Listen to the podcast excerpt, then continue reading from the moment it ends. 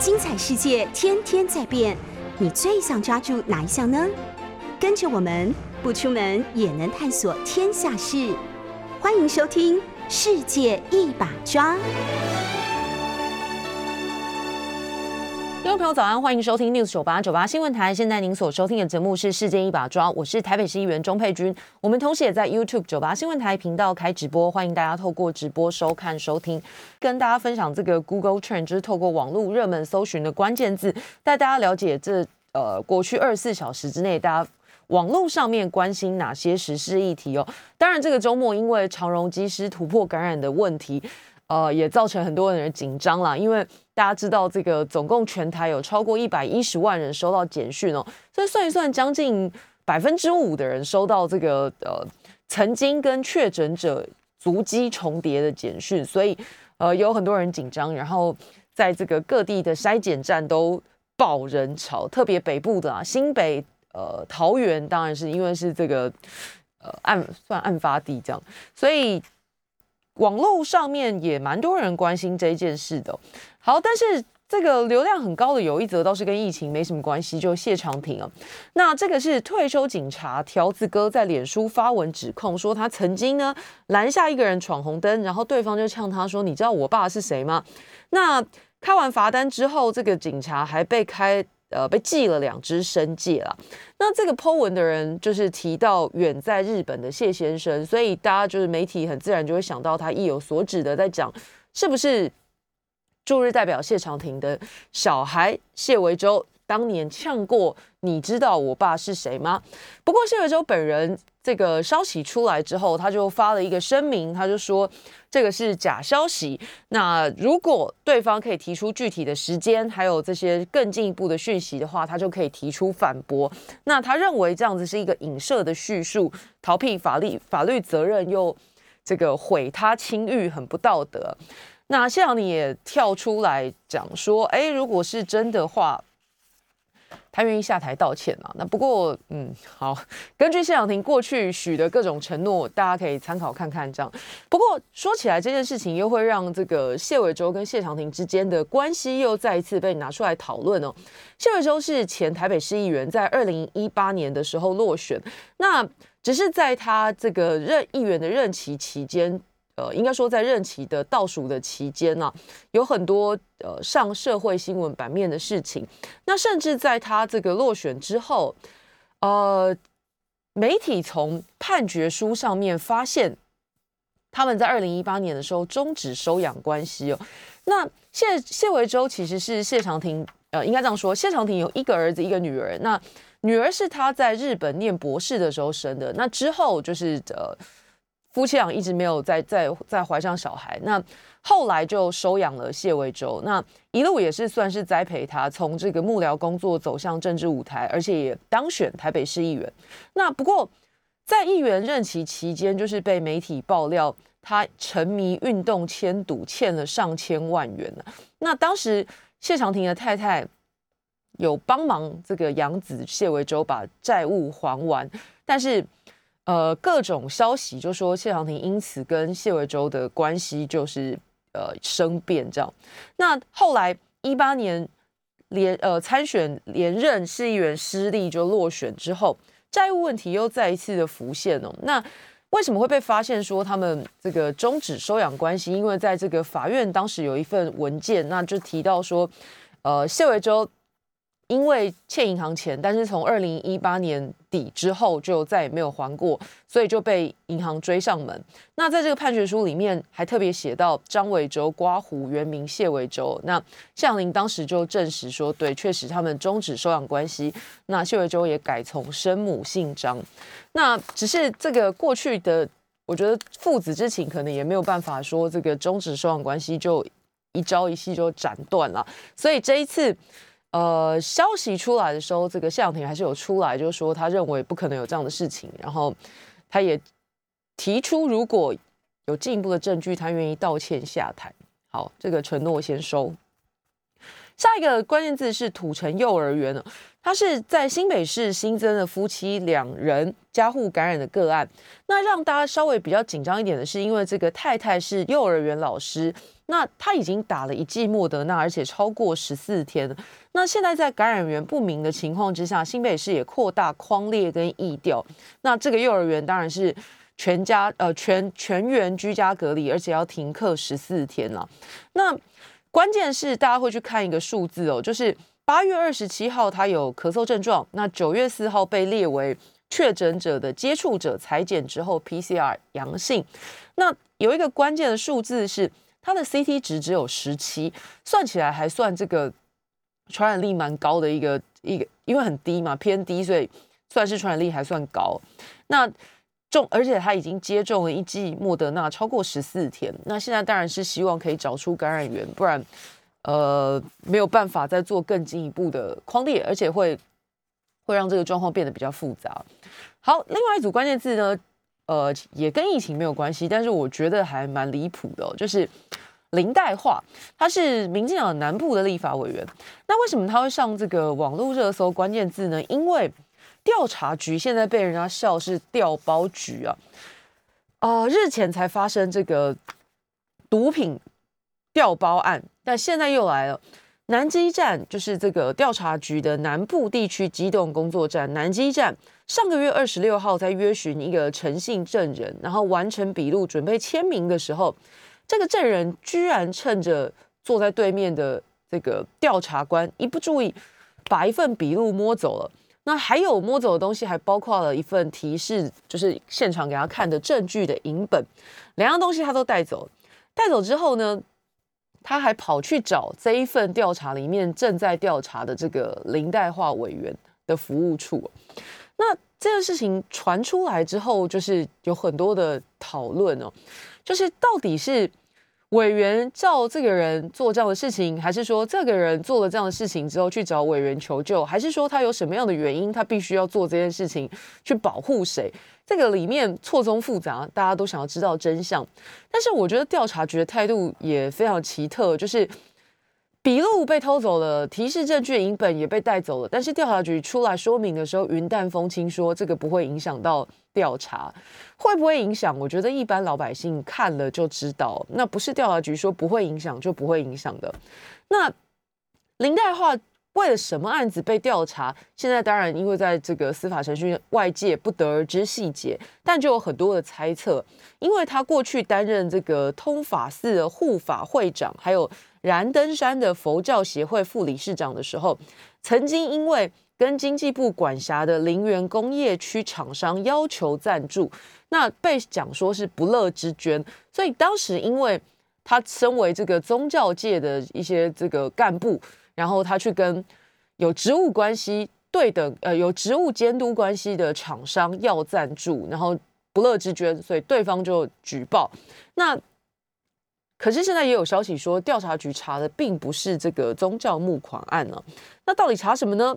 不知道。但是在查的过程当中，还没有水落石出，已经节外生枝哦。那林代化出面喊冤说，他真的不知道。那他也怀疑是有政治黑手介入。为什么他会这样怀疑哦？因为林代化这个在民进党里面被说是政治孤鸟啊，外界也质疑说，这其中是不是有绿营的派系？斗争因素哦，林黛华自己出来说的时候是喊冤，说他不知情，然后他也觉得是这个是不是有政治打手，那是不是有这个其他的嗯考量，或者是有其他的原因，他反而是出来喊冤的。他说这是一种政治抹黑。那林黛华并没有明白讲他指的是什么，可是大家就会去回想他过去在党内的作风。为什么说他是孤鸟呢？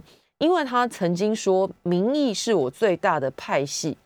刚刚说了，他担任很多这个南部地区的宗教团体的领袖，讲领袖啊怪怪。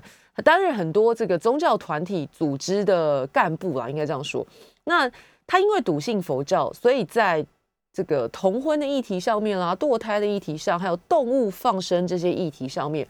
常常都跟民进党的意见不同，所以被说是党内孤鸟，就是他信奉他自己的价值啊。那关于这个钱的争议，就是大概呃，我我觉得政治现金募的很多，这个倒不一定是有有什么不对的地方，只能说当时被媒体封为最强吸金王，因为他在去年这个选立委的政治现金会计报告书里面看到收入四千六百九十五万，最后结余还剩下超过三千万哦，所以算是很强的政治募款能力。但是接下来就被爆出担任宗教团体要职的他，跟这个选区的厂商要赞助，被说是不乐之捐。但是林黛华也当时也喊冤说，这些钱也没有进他的口袋，他真的就是帮宗教团体募款。只是这一次这个呃调查跟他有关的案件，然后证人。顺手牵羊偷走笔录这件事情真的很荒唐啊！那现在当然笔录已经追回来了，可是追回来等不等于这件事情没有发生哦？这个大家可以去思考一下。调查局在呃办案的过程当中，那其实都是有就是讯问证人的这个空间，其实都是有闭路电视，都是有录影的。所以我我觉得很离谱的事情是，如果这个调查官没有真的要放水，那可以螺丝松成这样，那也很荒唐。为什么这样说？刚刚讲了被偷走的东西，其实是一整份的笔录。那照规定做笔录要印四份。那这个调查官在结束的时候清点桌上的笔录只有三份，他居然是觉得啊应该是漏印了，所以不以为意再去印一份。那其实被带走的还有这个一些提示证据的影本，所以就。应该至少就会有好几张纸哦。你说你在这个讯问证人的时候有什么急事在划手机，划到证人有摸走桌上、偷走桌上的东西，你都浑然不知，这已经是第一个离谱了。那你问讯讯问完之后，这个难道不用检查一下桌上的东西吗？你就让他这样子大摇大摆的带走了？更何况这个证人是来接受讯问的，不是逃离现场的。所以理论上来说，如果你稍微用点心的话，检查一下桌上的东西，应该不难发现少了什么。那人也还在现场，要现场从他身上搜出来，当然也不困难。但是你如果完全没有用心，然后这个可以做到当场当面被他摸走笔录，然后事后在离开的时候又没有从他身上搜出来。那这时候大家就会怀疑说，你到底是真的螺丝松成这样，还是其实你不是睁一只眼闭一只眼，应该是两只眼都闭起来，让对方有机可乘了？那是不是哪一天被摸走更严重的东西，会要付出更大的代价呢？那当然，调查局里面可能就是这几位心不在焉的调查官发生这样的事情。那现在当然，这个局里面说要严惩啦，要行政调查。然后说不排除要这个南下勘验这两个人的手机。我今天早上看到这个平面媒体写到这里的时候，我也觉得很奇怪了。就是如果你真的要去调查，你就调查就去了，怎么会还透过这个媒体的报道说不排除要下去勘验手机？那如果真的有什么的话，这时间已经太充裕了，想要怎么处理都已经处理好了，还需要去勘验吗？这个真的是很很荒唐哦。那。调查局说，呃，立委其实没有来关切啦，而且笔录已经找回来了，不影响后续的侦办啊。那倒是这个证人是窃盗非公务员泄密罪，所以会追究他的窃盗窃盗责任跟非公务员的泄密罪。好，证人看起来有事，调查官也有事。那调查局出来讲不会影响调查，然后同时还说没有施压。可是这时候你就会想到，哦。这个是不是也是一个新的说文解字？就是依照民进党过去的逻辑，没有走私，只是超买。那现在大概也差不多，就是没有施压，只是打电话来关心。因为毕现在已经证实，就是林德华委员就是有打去问南基站这件事情啊。那呃，根据委员的说法，他是因为这个证人偷走笔录之后跑来找他，所以他就去跟南基站讲。哎，有这个状况，但是绝对没有说，哎，你为什么查我？这一部分就跟媒体的报道有一些出入。那事实的真相究竟如何呢？可能真的就是一句老话，必须要看这个最后调查的结果。这是今天在联合报的头版也谈这件事情哦。那联合报的头版今天同时还谈到，全台湾现在有超过九百万人在苦等第二季。那第二类的官员，居然竟然有百分之四十五已经打完二季。可是七十五岁以上的长者，就是特别需要保护力的这一群人，完整打完两剂的只有百分之一点五啊。那这样专家非常看不下去了。现在这个对付 Delta 病毒。国内就有专家说，就是前疾管局副局长施文仪说，只打一剂基本上是等于没打啦。那根据统计，全台湾还有九百多万人在苦苦等着第二剂。那整体完整打两剂的接种率低到，我说起来大家会吓到，因为现在大家都很习惯看说啊，台湾打疫苗的数字是这个呃已经将近五十，好像很高的样子，但其实不是，那是只打一剂的数字。那通常全球在谈。接种率的时候谈的是完整接种两剂或者是两剂以上，那台湾现在接种两剂的比例是百分之四点一七啊，所以距离我们期待的那个社区群体保护力基本上还有很遥远的距离啊。那之前我们的政策就是年龄由上往下打，就是从需要保护力的族群开始往下。那这个政策开始以后，第一剂打下去不是就没事，大家要等着打第二剂才可以让这个。保护力形成比较完整。现在的状况就是，虽然有很多人建议应该要提高第二季覆盖率，但是指挥中心还是坚持接种政策，以扩大第一季人口的覆盖率为主。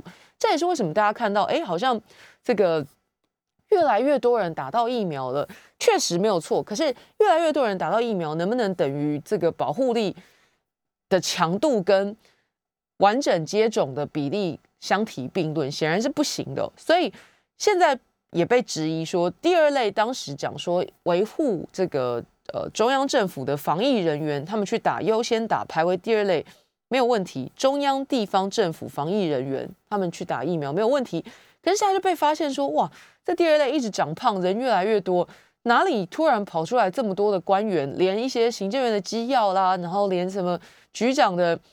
秘书等等也因为接触了局长，然后所以他们也通通变成这个防疫相关人员，所以第二类人员不断长胖。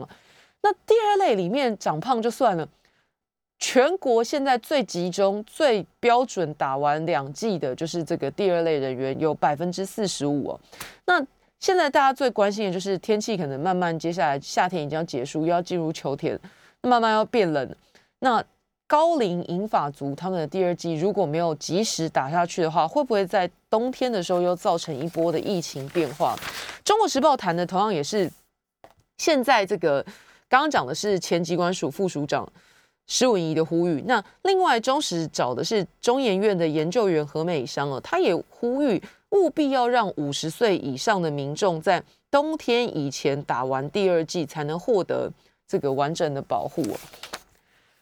好，那中史还讲到这个博流的，大家知道台博旅游泡泡又重启了。那因为要协助博流推广观光，而且因为博流总统三月的时候才来过台湾嘛，那现在就希望这个礼尚往来，所以呃赖清德就被邀请，就是在规划说要带着冬奥的选手到博流当地去这个帮他们振兴观光，也回应他们的善意，因为博流这一阵子。为了吸引这个台湾的旅客到博流去观光，所以技术打疫苗啊，还有发旅游金这些手段。那部分的旅行社跟旅游平台也推出了什么护照英文拼音跟博流水母相同的旅客就有一些招待什么等等的。那台波旅游泡泡还在进行当中，所以赖清德就说，这个他也个人非常乐意前往。那如果能够去的话，更希望可以跟奥运选手快快乐乐的一起去。但是有没有可能成型呢？看起来这个 几率难关还重重哦。因为最近因为国内疫情的有升温的迹象，包括桃园等地的防疫措施都已经升级了。那再加上赖清德出访是有国安上的考量，所以虽然他自己有这个意愿，然后呃。国人也有这个台博旅游泡泡，但是赖清德能不能真的去得成，看起来还有很多的难关啊。那另外，自由时报谈的是这个接下来有，应该说昨天了，COVAX 的捐，COVAX 得到的，还有这个波兰捐赠台湾的疫苗。那现在当然就是大家知道进入这个封间检验，准备要呃施打，但是还需要一点时间。那到底会用在谁身上呢？各界都跳出来呼吁说，这个最重要的事情就是高龄者啦。大家从刚刚这几段可以听到，就是学者都会呼吁，最危险的还是呃年纪比较大的，就风险比较高。所以包括这个日本捐赠的 A Z 疫苗，现在呃陆陆续续过去这几批已经提供了七十五岁以上长者接种，然后现在那一些人已经陆陆续续满十周到十二周，准备该打第二剂的时候了。所以很多的医界啊学界都出来呼吁政府。打第一剂固然重要，但是高龄族群应该速速打两剂比较保险，那免得这个 Delta 入侵的话，对整个疫情的防守会更为困难。所以这个是几乎不分党派的、不不分立场的学者专家都有这样子的呼吁了。那只是现在指挥中心还是看起来在全力冲刺第一季，有没有可能接下来调整分配我们新得到的这个 COVAX，还有波兰得到的疫苗？就来看下一波的这个接种政策。那昨天当然，大家从很多新闻媒体上面看到，回呃从波兰来的这一批疫苗，包括一零一也打灯，就是感谢波兰的善意。但是进一步，我们还是要去想，到底为什么波兰有能力捐赠疫苗给我们呢？那当然，你可以先从比较人性友善的角度去说啊，因为台台波关系良好啊，然后或者是这个没有其他的外力介入，所以顺利的得到了波兰捐赠疫苗。不过，大家去看一下数字，你会发现波兰现在疫情比台湾还要险峻很多。那么，为什么波兰会有疫苗可以捐赠给台湾呢？先进一段广告，马上回来。欢迎回到九八新闻台《世界一把抓》节目现场，我是台北市议员钟佩君。上一段节目跟大家谈到说，波兰的状况其实比台湾更为险峻。那么，为什么波兰有办法捐疫苗给我们哦？那波兰的人口大概是四千万，对比台湾的两千三百万，它的这个确诊数算是比台湾高出很多。因为在过去这个星期，大概每天都有三百例确诊，所以我说从这个波兰捐赠台湾疫苗模式。你当然可以去看说啊，台波关系良好啊，或者是这个没有其他外力介入，所以顺利的得到四十万剂疫苗。但是我们要很诚实的去看一看到底国内为什么会又去当这个伸手牌，接受别人的好意？那很明显的就是其他国家跟台湾的国家疫苗采购政策有很大的落差。刚刚说了，波兰四千万人口，但是他们过去这一周每天都有超过三百人确诊，确实比例比台湾高出很多。可是，在这个时候，他们居然还有余力去帮助台湾有办法捐赠疫苗。那背后真正的原因，是因为波兰订了超过一亿剂的疫苗。所以你去算一下，全国四千万人口，通通打完两剂还有剩。所以，在这个节骨眼，他当然有能力去做这样的捐赠疫苗的事情。可是你回来对照台湾呢，在今年五月疫情爆发之前呢，我们的防疫政策只想要定三千万剂，而且其中的一千万剂是当时还根本不确定能不能研发出来的国产疫苗。那这一千万剂当然有高端五百万，有联雅五百万。大家知道，OK，高端五百万已经开始打，那联雅这个 EUA 没过，所以现在还卡着。那可是，在五月的时候，政府打算买的那三千万里面。三分之一就是根本还不确定会不会出来的国产疫苗。那政府在采购的态度上面可以说是跟其他国家天差地远的。你你仔细去想想，包括捐赠给我们的日本，捐赠给我们的波兰，那美国就更不用说了，都是采买的数量遥遥领先台湾呢。那疫苗这种东西哦，基本上也不是像订便当说一个人领一个便当。有的时候订便当，你搞不好因为量大，你还觉得管理方便，或者是宁可你的前提如果是每个人都要吃饱，那主办单位可能会宁可多订，那大家多吃，也不要有人完全领不到。可是看起来，这个我们的防疫中心在面对疫苗这件事情，从来都不是这样的心态，求的是买的很精准刚好的量，那这就非常莫名其妙，因为立法院基本上是。要多少钱已经都编了八千多亿的预算，手头有很足够的子弹可以去做超买疫苗这件事情，但是偏偏想要你超买的东西，他就偏不超买。那抓的这么紧的下场就是，如果这一当中到货的时间延迟啦，或者是研发不出来，那很显然我们就会面临现在这种父子骑驴的窘境。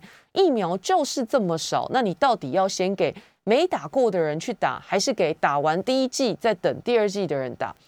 这些人都应该打疫苗啊，不管是哪一个族群、哪一个年龄层，都应该打疫苗。可是关键就是因为我们采购疫苗的态度，从头到尾都跟其他的国家很不一样。那量抓这么精准，到底为什么？我也不明白啊。那现在已经付出了，我觉得算是很惨痛的代价。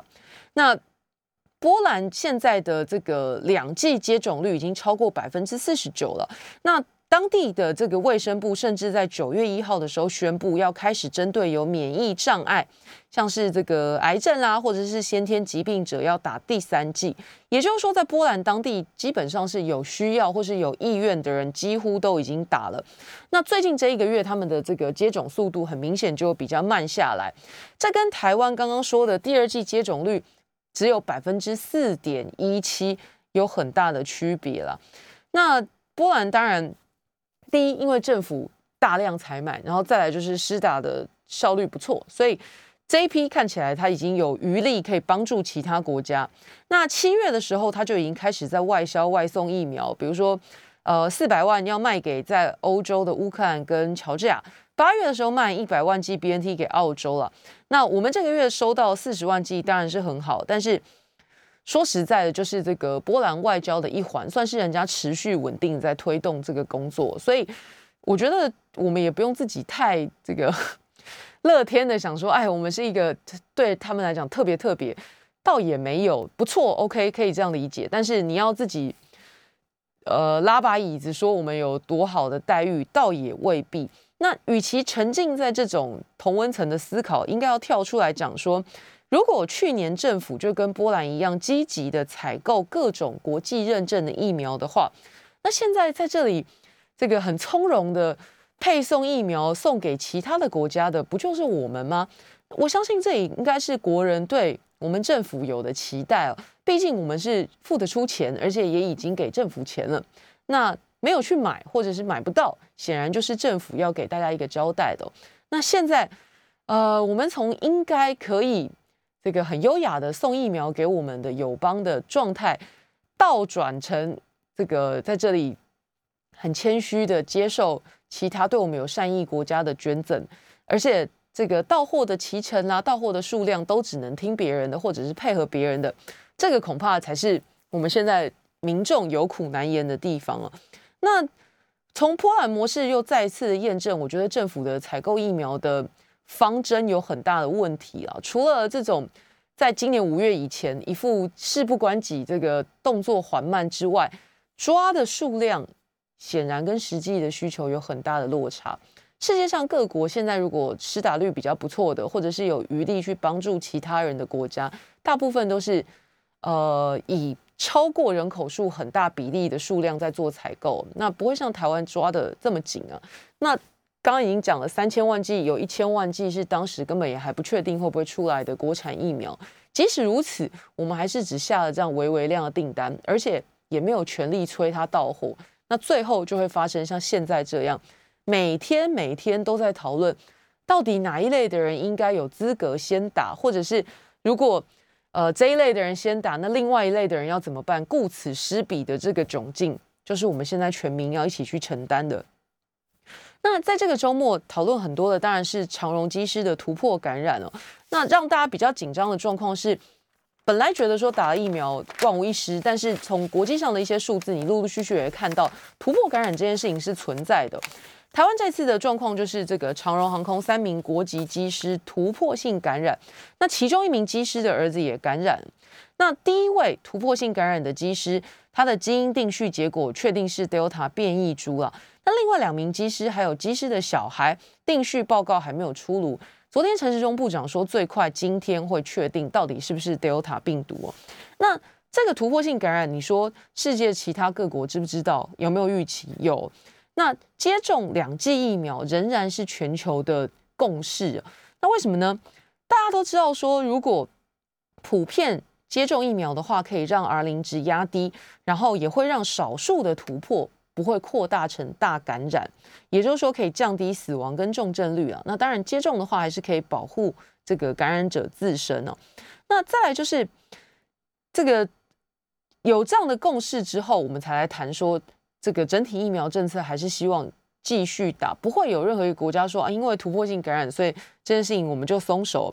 那国际上现在对这个 Delta 株看起来是不考虑朝免疫这个方向走，因为目前几种国际认证的疫苗两剂下去了，还是有一些几率会发生突破感染。那至于我们那个连三期都还没有做，然后二期也没有针对 Delta 做试验的高端，应该也还不会被当成可用的武器啊。那全球现在看到几种策略，就是说再回去打第三剂。那这个是美国，还有刚才说的波兰都有。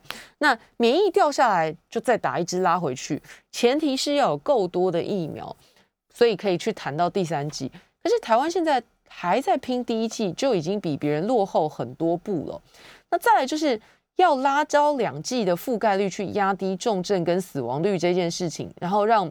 无症状者或者是轻症状者自己慢慢康复，才能够维持住这个医疗体系的效能，不会因为局部的缺口，可能三不五时就有人必须请假在家隔离养病啊，然后这个呃餐厅啊或者是一些其他的营业场所，动不动就要配合歇业清消啊。那这个要防的就是大规模重症，所以。应该像是比较像是说，如果我们全面使用防火建材的话，那设洒水器啊，然后这个灭火器，就算失火也比较不会扩散成大火这种概念了。但是我们要走到这一步，还还蛮遥远的，因为除了靠别人捐赠的这些善心疫苗之外，我们自己采购的国际疫苗到货量还是很不稳定啊。所以看起来现在民众。都在期待这个所谓郭董疫苗，就是红海啊、台积电还有慈济买的 BNT 能够拼到多少？那你还是要讲这一千万剂、一千五百万剂，也还是民间的自力救济啊。那政府虽然跳出来说，哎，他们感谢、感谢再感谢，可是问题是，请问政府在这一千五百万剂里面做的事情跟？民间的台电、台积电、红海、慈济所下的功夫，两者根本完全不成正比哦。所以在采购的政策上面，一步错，步步错，然后又不及时拉回来，就会造成现在这个状况了。那真心希望这个机师的突破感染这一波也可以熬过去哦。因为各位可以想象，三级警戒之后，就是五月的这一波，包括经济啊，包括观光，很多的这个餐饮服务业。基本上已经倒地了，那幸运的还可以爬起来，那不幸的可能就收摊走了。那现在这个五六月的时候，我们光是对元祖级的这个病毒株就焦头烂额。如果入冬之后很不幸因为变种病毒再来一次三级，说实在，这个经济体系、医疗体系应该都很难熬过去哦。那前一阵子在讨论这个五倍券，搞不好到时候根本就是发了没得用，或者是用不到啊。所以希望在还没有完全达成社区防护力这一波，还是可以这个平安度过。那现在只能看接下来的这一段时间了。那呃，这个礼拜六还有一件大事，就是有刚刚最一开始讲了，一百一十万的民众收到了最大规模简讯示警哦。那不晓得听众朋友有没有自己有没有收到，或者你身边有没有人收到这个简讯？那也有人说这叫做简讯之乱。长荣机师的群聚案爆发之后，这个中央指挥疫情指挥中心针对七个县市的居民发出了一百一十万则细胞简讯，然后这个就连带的让各地的筛检站涌现人潮了。那到底发这个简讯发的有没有道理？能不能真的抑制病毒呢？先进一段广告，马上回来。欢迎回到九八新闻台《世界一把抓》，我是台北市议员钟佩君。上一段节目跟大家谈到，这个礼拜六有一百一十万人收到了细胞简讯，那就是因为这个长荣机师的群聚案爆发之后，中央疫情指挥中心针对七个县市的民众发出来的。那大家收到之后，就我觉得就是不知所措的人应该占了一大半哦。因为我礼拜六刚好这个大学同学会，然后这个大家聊天，下午聊到一半的时候，突然。哎，有人收到了细胞简讯，然后这个我们现场的人就面面相觑，想说，哎，那现在是就是 要解散吗？这样？那不过我看了一下那个简讯内容哦，它框的时间其实蛮长的，就八月十三到九月二号。说实在的，除非像这种我们在做政治工作的，那我打开我的那个 Google Calendar 可以看得到一整个礼拜每一天就是去哪些地方，几点几分在哪里。一般人应该是没有办法准确的回溯自己半个月的行踪，所以大部分的人其实真的想不起来，说天哪，我到底在哪里遇到有机会跟这个确诊者足迹重叠哪一个部分？那如果你想不起来的话，你大概也很难去回想说，哎，那不知道重叠多久。所以这个一阵恐慌的原因就是大家第一想不起来到底是哪里、何时何地。那再来另外一件事情就是。嗯，你可能本来也没有怎么样，可是看完这个简讯之后，说也奇怪，就突然喉咙痒痒的，然后 然后哪里好像头有点痛，还是体温有点偏高，总之大家就会突然很紧张。那新北市就有三十二处的社区筛检站，那光是昨天上午就超过一千四百人去裁剪哦，是以往周日的两倍之多。那其中有大概将近七百人是因为收到简讯之后跑去的，包括。呃，其实不止新北啊，主战场桃园闽盛啊，闽盛医院，然后卫福部的桃园医院，还有两处户外裁剪站，都跑去很多人拿着这个简讯，因为收到简讯，所以跑去筛检。那民众说，这个收到简讯，我本来没事，突然感觉一阵紧张，然后跑去筛检，然后就被媒体拍到说，哇，筛检站外面都是人呢，会不会反而又有一种另类群聚啊？那院方确实是提醒大家说，嗯，如果你没有症状的话，你就在先在家里自主健康管理啊，倒倒不是真的需要一收到简讯就冲去筛检。那避免群聚感染，增加医院负担，可能也是一个很重要的事情。好，那这个指挥中心这个陈世忠指挥官也有话要说，因为有人就问说，你这一百一十万狂砸乱轰的，跟防疫效果真的有效吗？还是这样子会造成民众恐慌？那如果像刚刚讲的，本来。没有什么状况，但因为看到简讯，突然觉得有点不舒服，或者是看到简讯就怕，我不管，我就要筛检。那跑到这个筛检站去，两个可能，一个是群聚，然后另外一个可能就是检验站的医疗能量又要被盯到一个极限，会不会反而打乱了原本需要筛检的这个数量的步骤？那陈世忠有话要说，他说，因为这三个机师啊，这个已经验出一个是 Delta 变异株嘛，那。必须要用高规格办理，所以才会把可能接触者还有接触者的接触者全部框列进来，那拉长了可能的接触时间，所以这个简讯发送的则数比较多。那发送警示简讯是希望大家提高警觉，如果有症状再去裁剪的，不是一收到简讯就叫你去，所以很重要。如果你有收到这个细胞简讯，或者是你身边有人收到，一定要提醒他，就是。有症状再去裁剪，不要因为有简讯就冲去，不一定这样会比较保险。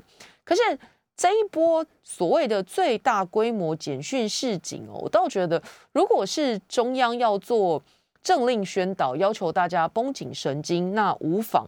可是如果是把它拿来做一个防疫政策的话，其实是不好的。那因为大家都知道，疫情发生的时候，你担心的事情可能就两个，一个就是感染扩散，然后另外一个就是医疗体系超载或者是医疗资源不足。那一口气发了一百一十万封简讯，说实在的，这个一度五月那一波已经被吓到了。那现在一看说，哦，有可能是这个 Delta 变异株。说实在的，没打疫苗的或者只打一剂的，谁不怕呢？那就算打完两剂了，你也知道，刚刚才讨论完这个突破性感染，所以大家看了简讯都会怕嘛。那如果你是真的针对有染疫风险的人去发这些简讯，没有问题。可是我们刚好可以借这个时机点来看一下现在的已经做了一阵子的这个简讯十连制这件事情哦。如果大家因为看了简讯之后就杀去这个检验站啊，然后杀去买快筛，其实是造成另外一个群聚跟浪费医疗资源。那所以我们就要进一步来讨论说，到底发这简讯发的有没有道理啊？中央的说法是说，他们针对可能的接触者，还有接触者的接触者从严框列。那这个从严的严，呃，究竟是嗯，相对于哪一个价值之下？如果只是编的较为腐烂，盯出一百一十万人的话，那确实就是我觉得比较不负责任啊。那为什么我说刚好在这个时候检视一下简讯十连制哦？大家可以回想一件事，就是当时我们。这个开始被要求说进入各个营业场所要拿手机出来扫 Q R code，然后回传一个简讯给一九二二之后，大家都在做这件事情。可是指挥中心现在并没有告诉大家说，呃，一旦发现这个 A 场所有一个确诊者经过之后，那在他经过之后的多少时间里面的人，通通必须框列。大家还不知道这个标准在哪里。那发这个呃简讯，现在看起来就是在他确诊者去过之后，后面的人就通通都被包进来了。那是不是在呃传就是传播链上面会有一个断点？那不是无止境的把它全部包进来就好。所以另外一件事情就是。呃，进到营业场所，除了刚刚讲的扫条码进场、扫 QR code 进场这个方法，另外一个就是现场会摆一个表格，然后请民众手写。那我相信，根据大家经验，应该都很清楚，就是通常这个表格就是考验你自己的诚实度啊，因为上面的电话、名字，你在写的过程当中，并不会有人来跟你做身份证或者是驾照之类的证件查验，所以就是你自己写了算。那第一，它的正确性跟可靠性，这个只能靠民众自己的良知。可是再来就是店家有没有权利去保管这些文件，而且保管这些个资啊？那再来就是他们有没有明确的一套要保管多久的时间表？那现在要问的就是，指挥中心当然从这个一九二回传的人里面一捞捞出了这么多人，这里面有没有包括手写表格回传的资料？那很多店家是给民众手写的，那。就我所知啊，这个是没有，目前是没有去做到查核店家有没有准确的一一上传到系统，那就是几张纸给店家保管。那过一阵时间，可能看店家高兴愿意保管多久，过一阵子就要丢掉。所以，除非这个确诊者自己回想说，哎，有去过这个地方，然后被列列出来、被捞出来，不然到底谁会知道？所以，更不要说。你要店家负责保管这些民众的个资，那有没有要求个资法的标准要求不得外流？因为他每天摊在这个外面，我要写的时候，基本上我一拍上面写过那些人的资料，我是都可以带走的。所以这个资料保管的谨慎程度，现在看起来不够，而且也没有人在做。那比较严重的问题就是说，手写的这一部分，呃，上传的比例是多少？有没有很精准的都上传？那？简讯的回传的部分框列了多少？那有没有框的太大，范围太大？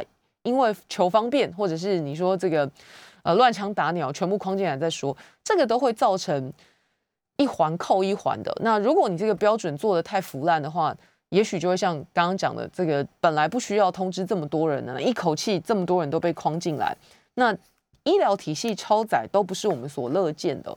那这一波当然还有这个，大家在新闻上面会看到，因为机师的突破性感染，然后连带的让这个机组员他们受到的这个管控更为严格。那包括呃，他们的家人啊，还有机组员本人都要被送去这个集中检疫了。那当然在。集中检疫所不比防疫旅馆，就会被抱怨说啊，里面天呐，水龙头发霉啦，然后棉被脏脏旧旧，里面很多死虫子之类的。